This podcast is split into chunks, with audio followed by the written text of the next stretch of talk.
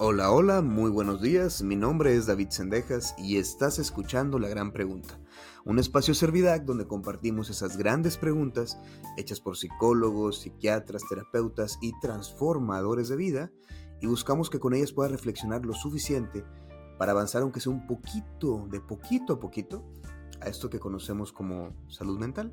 El día de hoy, la verdad es que estoy muy feliz. Siempre digo que estoy feliz, pero hoy, hoy genuinamente estoy muy, muy feliz porque estoy compartiendo micrófonos con la persona por la que comparto y, hago todos estos procesos de podcast. Antes de, presentarlo, yo quiero decirles que mucho antes de que fuera el boom de los podcasts, un compañero, colega de la maestría, de repente se acercó conmigo y me dijo, oye, vamos a hacer esto, esto, esto va a estar chido. Y empezamos a hacer un podcast. Y, y ese fue la introducción a ese mundo. Así que colega, amigo, psiquiatra y, muchas más cosas. Aquí está conmigo el doctor Fernando Valleza. Fer, hola, hola, ¿cómo estás? ¿qué tal? Buenos días, o tardes o noches, o como estén. ¿Qué tal? Soy Fernando Valleza. Soy Fernando Valleza y esto es de lo cotidiano. Fíjate que estaba bien chido lo cotidiano. El nombre estaba hermoso. Sí, a lo mejor nos faltaba un poco el tema, ¿no? Como dirigirlo, estaba como algo disperso, siento yo. Pero fuimos visionarios, ¿no? Antes de que todos empezaran con sus podcasts, sí. ahí estábamos nosotros. Y aparte fue como que muy, muy particular, porque era, este, era Fernando, que era psiquiatra, bueno, psiquiatra, y yo que soy psicólogo, y era este... Santiago. Este, e, era Santiago, que era doctor en, letras, en letras y filosofía. Y nos sentábamos a hablar de redes sociales, nos sentábamos a hablar de libros de esto. Entonces, era como que tres perspectivas muy diferentes, demasiado ñoñas, y hablamos un poquito de esos temas. Lo cotidiano estaba muy bien, Fernando, la verdad. Sí, sí, sí, sí. Pero bueno, el día de hoy, este, pues gracias por estar aquí con nosotros. Fernando es psiquiatra, también es, es de esos psiquiatras que sí dan terapia, es de esos psiquiatras que sí se, se aventuran en la parte del acompañamiento terapéutico. Y pues el día de hoy vamos a hablar de algo que tiene mucho que ver con nuestras profesiones. Libros, buenos libros, pero realmente buenos libros sobre psicología. Entonces, ¿tú qué opinas, Fernando? Uno puede adentrarse al mundo de la psicología únicamente acercándose a los libros. ¿Hay libros buenos para eso? ¿Qué opinas de esta parte? Sí, definitivamente. El hecho de, tener algo extra más allá de lo que nos enseñan nuestros maestros cuando estudiamos es fundamental para todo aquel que se considere terapeuta o psicólogo. El aprendizaje, como decimos, nunca acaba, nunca termina. Es una embarradita y algo antigua cuando lo vemos en la carrera, que tiende a avanzar tan deprisa y el conocer de, manera directa el conocimiento que ha generado, que es lo interesante de los libros, ya cuando te pasan el libro, te pasan el, texto, es un texto ya pulido, a veces de una historia de, toda la vida de investigación del, autor, o, acumula todo el conocimiento y lo plasma. Eh, tiene que estar bien escrito definitivamente para que sea de utilidad, para que te, te, te, emocione y te llene, pero como otros libros de la literatura, eh, es una pequeña ventana a un mundo diferente, sobre todo cuando lees de otras corrientes o cuando te eh, aceptas otro tipo de visiones diferentes a la tuya.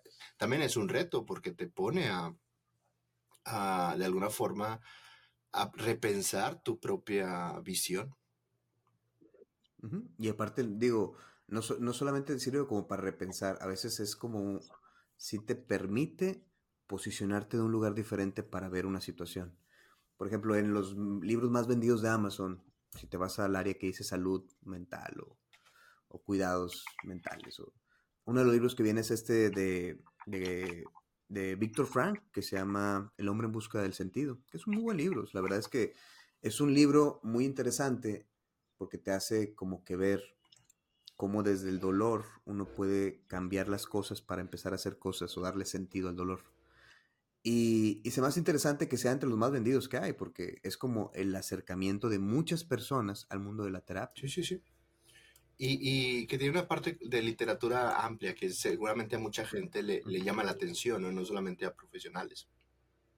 Pero que tiene ese tono, no sé, de, de, de experiencial.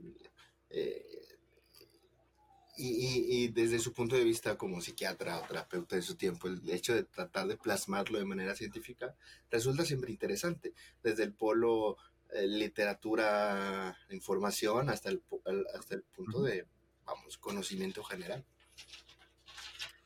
Sí, y fíjate esta parte que decías de, lo, de cómo todo lo que tiene antes para poder que un autor se aviente un libro es como que bien interesante, porque es... Hay un libro de, de este Minuchin que dice cómo hacer terapia de pareja y terapia de, de familia, donde él te dice, estos veintitantos años que he hecho terapia voy a tratar de explicártelos en este único libro. Y, ves tú que, que, realmente para que puedas sentarte a hacer esta clase de, de acercamientos, de esta clase de explicaciones, pues te, te, tomó mucho tiempo y lo resumiste en 200 páginas. Sí, definitivamente. Y vamos, hay, por ejemplo, para ti, Fernando, pues, altas ¿no? de, de literatura que podemos encontrar por ahí y que definitivamente a todos nos han marcado y nos seguirán marcando, ¿no? ¿Cuáles son las tuyas? Tengo algunos por ahí que me quedé pensando cuando me preguntaste del tema, de, que íbamos a hablar de esto, me, me, quedé pensando algunos títulos que pudieran resultar interesantes para la, la, población o para tu comunidad o para la gente en general. Y generalmente son aquellos libros como que me abren un camino, como que me dicen, oye, aquí hay otra, es como una lámpara que te ilumina algo que no conoces, ¿no? Realmente son libros de corrientes diferentes o son libros de, de lugares donde habitualmente no voy a, nivel de terapia. Mm, ¿Alguno que te acuerdes de esos? Por ejemplo. Pues entre, entre las muchas cosas, pues sí. Ah, dime, dime.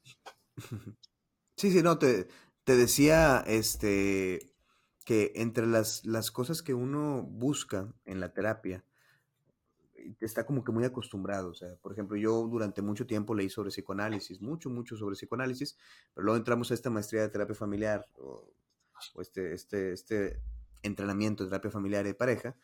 Y pues la verdad es que me metí mucho a ese mundo y luego retomé otra vez a leer sobre psicoanálisis, leí sobre apego, etcétera.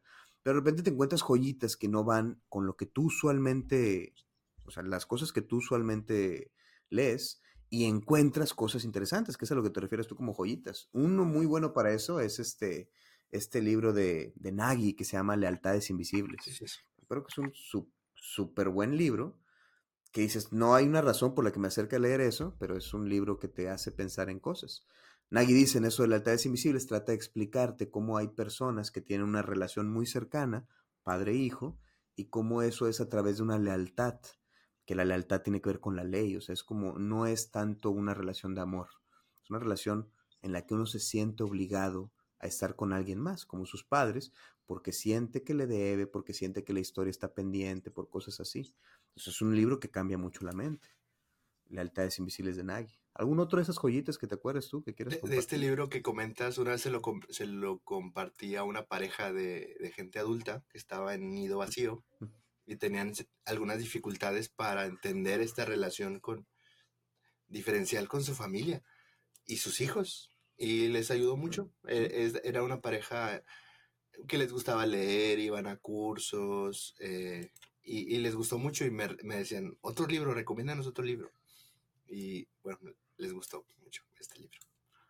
Y, no era, y no es para público en general, es más para profesionales. No, porque es complejo, así es. Pero es, un libro que te, que te, que te problema. Hubo algunas cosas ahí que les, que les hizo, les, llamó la atención.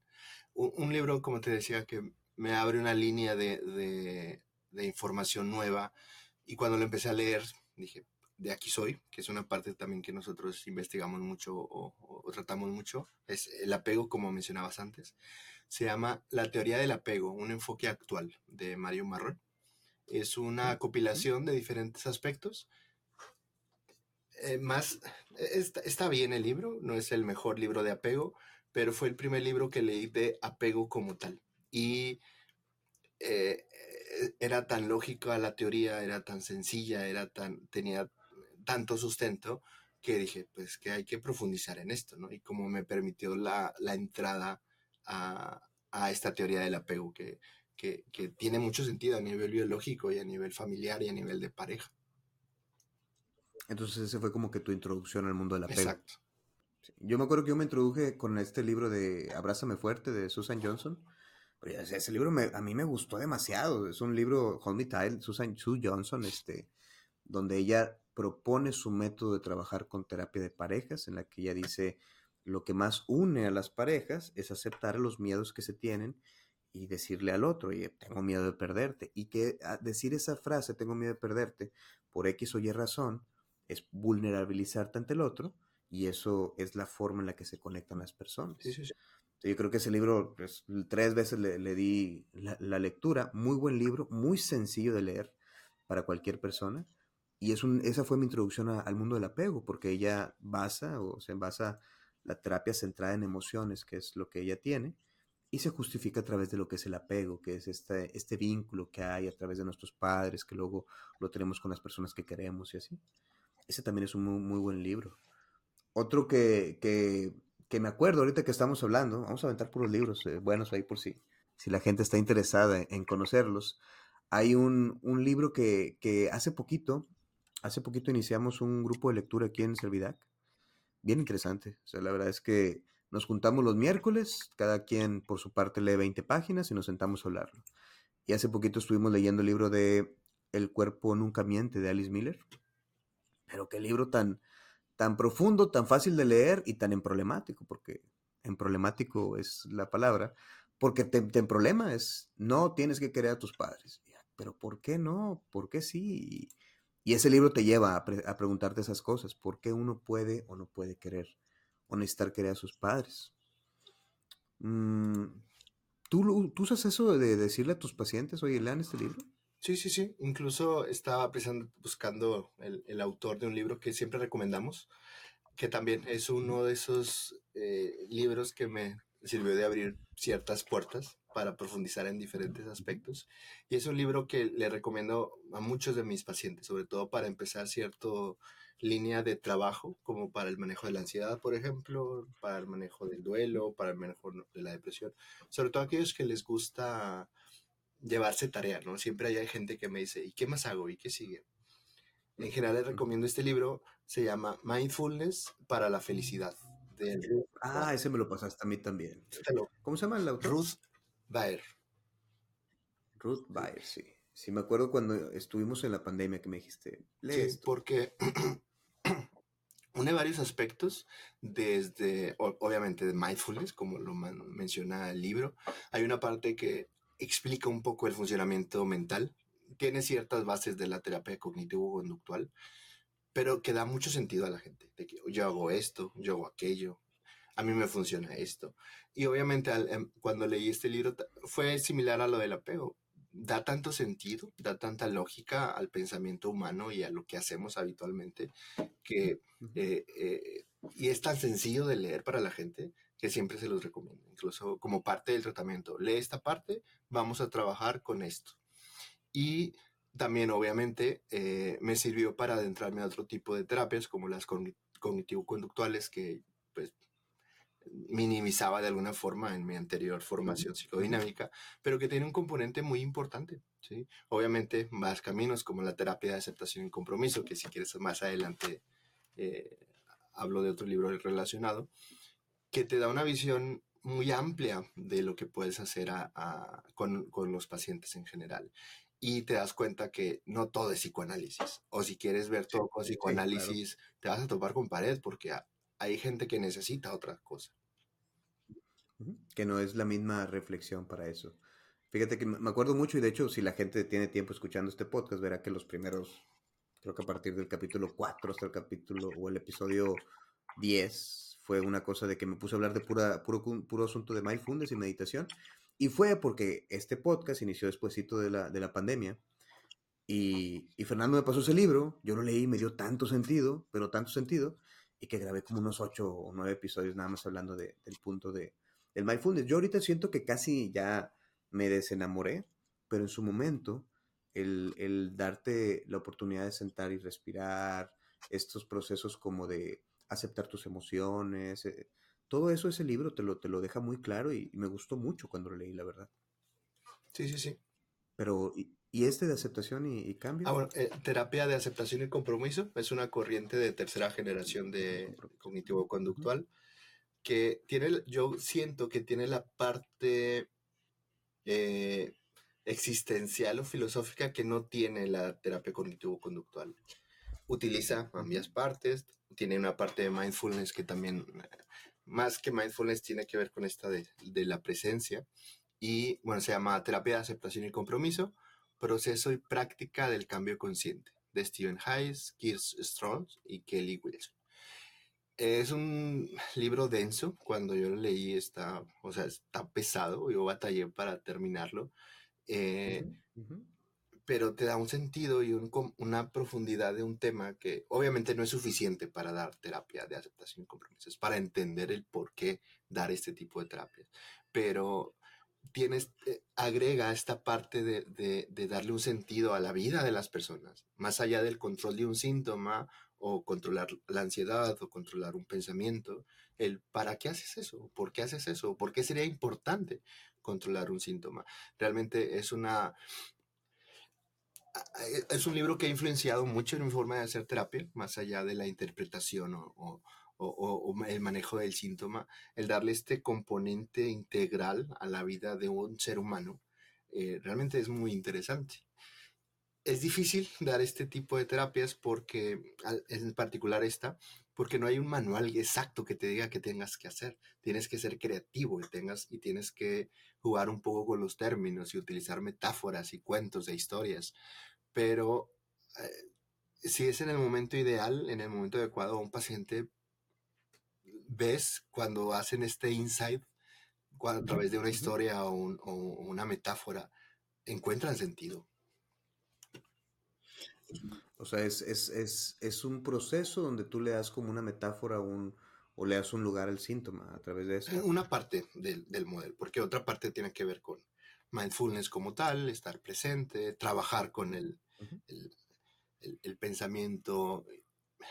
Es, es, por eso te comento que es un poquito tocho el libro, está difícil, pero está, la parte filosófica está difícil, pero está muy interesante. A mí me interesa mucho y, me ha llevado a profundizar un poco más en este tipo de, terapias. Fíjate que yo los martes en, la página de Instagram ponemos esta parte de pregúntanos y, así. Y creo que nos siguen muchos estudiantes de, de, psicología. Y una pregunta recurrente casi todas las semanas es, ¿qué libros me recomiendas leer para empezar a hacer terapia? ¿Qué libros, yo estoy estudiante de psicología, ¿qué libros me recomiendas para poder leer? Y, siempre son como tres que, pongo una y otra y otra vez. Uno de ellos es uno de, ay, de este, que se llama On Beginning a Therapist en, inglés, pero en español no me acuerdo cómo se llama, pero creo que es un terapeuta al iniciar o convertirse en un o, algo así. O algo así lo... Convertirse en un terapeuta de Kutler con K. Eh, es, eso es un libro muy bueno, muy para introducir al, al, asunto de cómo vas a ser terapeuta porque no te dice exactamente qué hacer como terapia, te dice todas esas cosas que usualmente no, no, no te sensibilizaron cuando, cuando empezaste a estudiar la carrera, como qué va a pasar el día de mañana que, estés en el supermercado y te encuentres un paciente y, se te quede viendo y, y, bueno, y qué cara tengo que poner. Entonces, es Kutler explicando un poquito cómo él se acercó o cómo fueron esas enseñanzas que a él hubiera gustado tener antes de ser terapeuta. Muy buen libro ese de, On Beginner Therapist. Otro que yo creo que es muy bueno para los que están iniciando en el mundo de, la terapia es uno que se, se, llama El drama del niño superdotado de Alice Miller. Ah, sí, sí, sí. En, en este libro, eh, ella intenta explicar, pues, qué le pasa o cómo se descompone la mente de un niño para que de grande se dedique a meter las manos al fuego, es decir, para que de grande se dedique a, escuchar el dolor de otras personas. Y cómo esta parte descompuesta que dice ella termina siendo útil para el dolor ajeno. Y es un libro muy bonito para poder ver, esa parte. Y otro que, acabo de agregar es uno de Ignacio, Juan David Ignacio, que se llama Sí, el psicoanálisis cura. A mí, a mí me gusta mucho la forma en la que Ignacio escribe, creo que él deja las cosas muy sencillas. Y en ese de Sí, el psicoanálisis cura, esa es la primera vez que leo un libro en la que te dicen, mira, para hacer psicoanálisis, paso uno, piensa en esto, paso dos, piensa en aquello. Y creo que lo maneja de una manera muy sencilla y es un muy buen libro para introducir, introducirte en este mundo de, del cómo hacer psicoterapia. Sí. ¿A ti te han preguntado? Digo, tú, estás, tú das clases todavía en posgrado, ¿no? Sí, o, los libros que recomendamos o vemos o son más manejos de, oye, tienes que estudiar esto, tienes que profundizar en esto. Más allá de un libro específico de recomendaciones, eh, son como, como líneas. Por ejemplo, si a un estudiante veo que hay cierto tema en particular, eh, pues es la recomendación como tal, de que, oye, a lo mejor deberías estudiar esto, a lo mejor deberías profundizar en esto, más allá de un libro en general. Eh, pero, por ejemplo, mencionando que te siguen algunos estudiantes, un libro básico, a lo mejor de cajón para todo profesional, es El cerebro del niño, ¿no? De Steven Seagal. De Daniel Siegel. Daniel Siegel, sí, que habla precisamente de el funcionamiento del cerebro de los niños, ¿no? Y por qué es tan importante eh, eh, eh, entender estas partes básicas y generales, incluso para los papás. hay, una, hay un libro de él que está dirigido a papás y que son como ciertas instrucciones que también les ayuda, les ayuda mucho a los papás a estar un poquito más tranquilos y, y a veces no sentirse tan culpables que que es, muy fácil tener papás perfeccionistas. Yo no veo niños, pero veo muchos papás y esta parte de, que los desespera ayuda o, no entienden de los niños les ayuda mucho definitivamente. Fíjate que en ese Daniel Siegel tiene una premisa que se me hace tan buena, pero tan buena, que dice, eh, los papás usualmente tienen dos intenciones con sus hijos todos los días. Dice, de un lado, quieren que los hijos crezcan, aprendan, que sean mejores, y de otro lado, quieren sobrevivir a vivir con niños. Entonces dice Daniel Siegel con este libro, El cerebro del niño, ¿cómo puedo unir esas dos cosas? O sea, ¿cómo un momento de mucha desesperación con mis hijos lo puedo utilizar para convertirlos en mejores personas o para reflexionar o para construir? O, por ejemplo, dice él, voy caminando con mi niña en el parque y se encuentra una muñeca tirada y mi niña la quiere agarrar y entonces yo tengo que hacer cosas, algo con eso, no solo para que no se lleve la muñeca, sino también para que aprenda. Y le dice, niña, mi hija, este, date cuenta que esa muñeca es de alguien más, que si tú te la llevas va a estar triste, etc. Y ahí tú ya estás empatizando y a la vez, pues que no se lleve la muñeca, que no es de ella. Entonces, e, es, es un libro muy dinámico, la verdad es que tiene ejemplos muy fáciles. Creo que es un, o sea, Daniel Siegel lo escribe y una pedagoga es la que lo baja, pero es muy sencillo ese libro, muy, muy bueno. Se ve. Ah, por eso también, a lo mejor, los, los libros estadounidenses, eh, no sé, son súper prácticos, súper sencillos. Sigo mi pelea con los autores franceses, porque siento Es que tienen algo los franceses. Esta parte de complicar algo ya de por sí complicado. Sí, estaba yo leyendo una, me, me, encontré una joyita que se llamaba Una vía rápida para sentirse mejor que es como un acercamiento a la teoría lacaniana.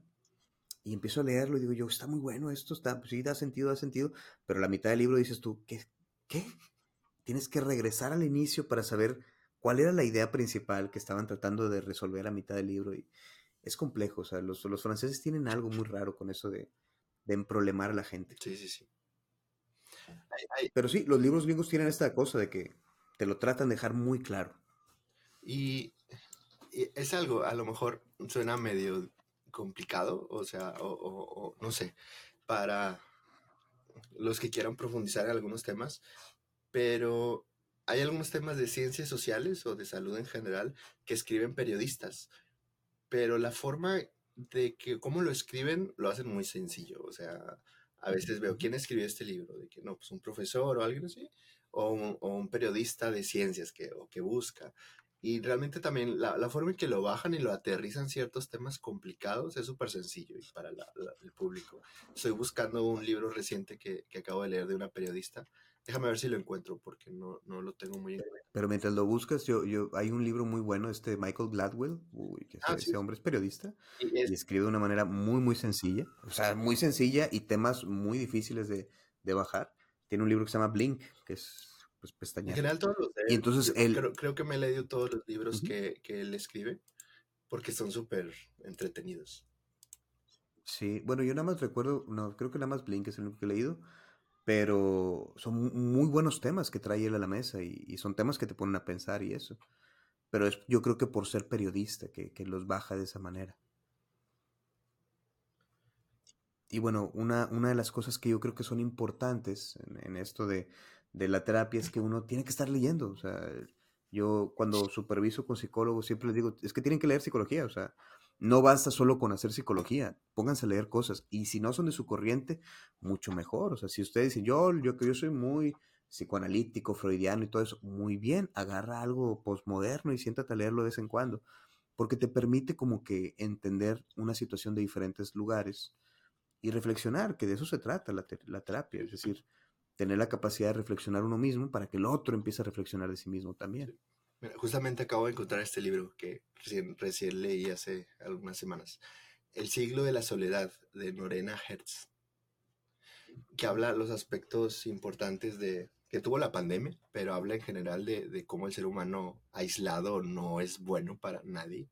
Y eh, es una periodista que lo escribió, no es, no es investigadora ni, ni profesora, pero las referencias donde toma esto y el nivel de profundidad con la que investiga es, es, es, es, muy bueno, sobre todo las referencias.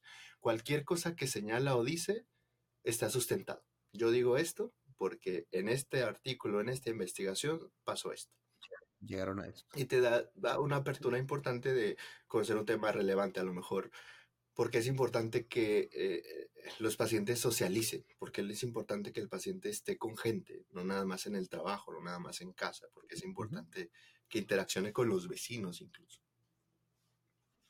Que es parte de hacer tribu. Y bueno, y por ejemplo, aparte del mundo de la psicología, ¿qué cosas te gustan leer a ti, Fernando? Realmente, eh, cuando me paseo por la librería, ando por los pasillos viendo a ver qué cosa me interesa eh, aspectos relacionados con la ciencia, a lo mejor con sociología, antropología, eh, no sé, como cosas extra. Eh, y habitualmente eh, acabo de leer el año pasado un libro de un entono, entonólogo, es de las que investigan los insectos. Se llama El enjambre humano, aquí lo tengo. Que habla de porque el ser humano es posible, a través de su explicación de otras especies, cómo vivimos en sociedad, porque, porque el ser humano puede vivir en ciudades de millones de habitantes y no se matan en el camino. Habla de estos aspectos de conexión que va detectando y que ha visto en otras especies, en hormigas, por ejemplo, en su forma. Obviamente es, es muy interesante la, la, forma en que lo explica y te hace mucho sentido de que, ok, yo me identifico con David porque le gusta la terapia. Yo me identifico con mis vecinos porque les gusta la carne asada. O Vivir aquí, tigres. La carne asada. Y es la forma de mantener la sociedad desde su punto de vista. Está muy interesante. Suena, muy bien.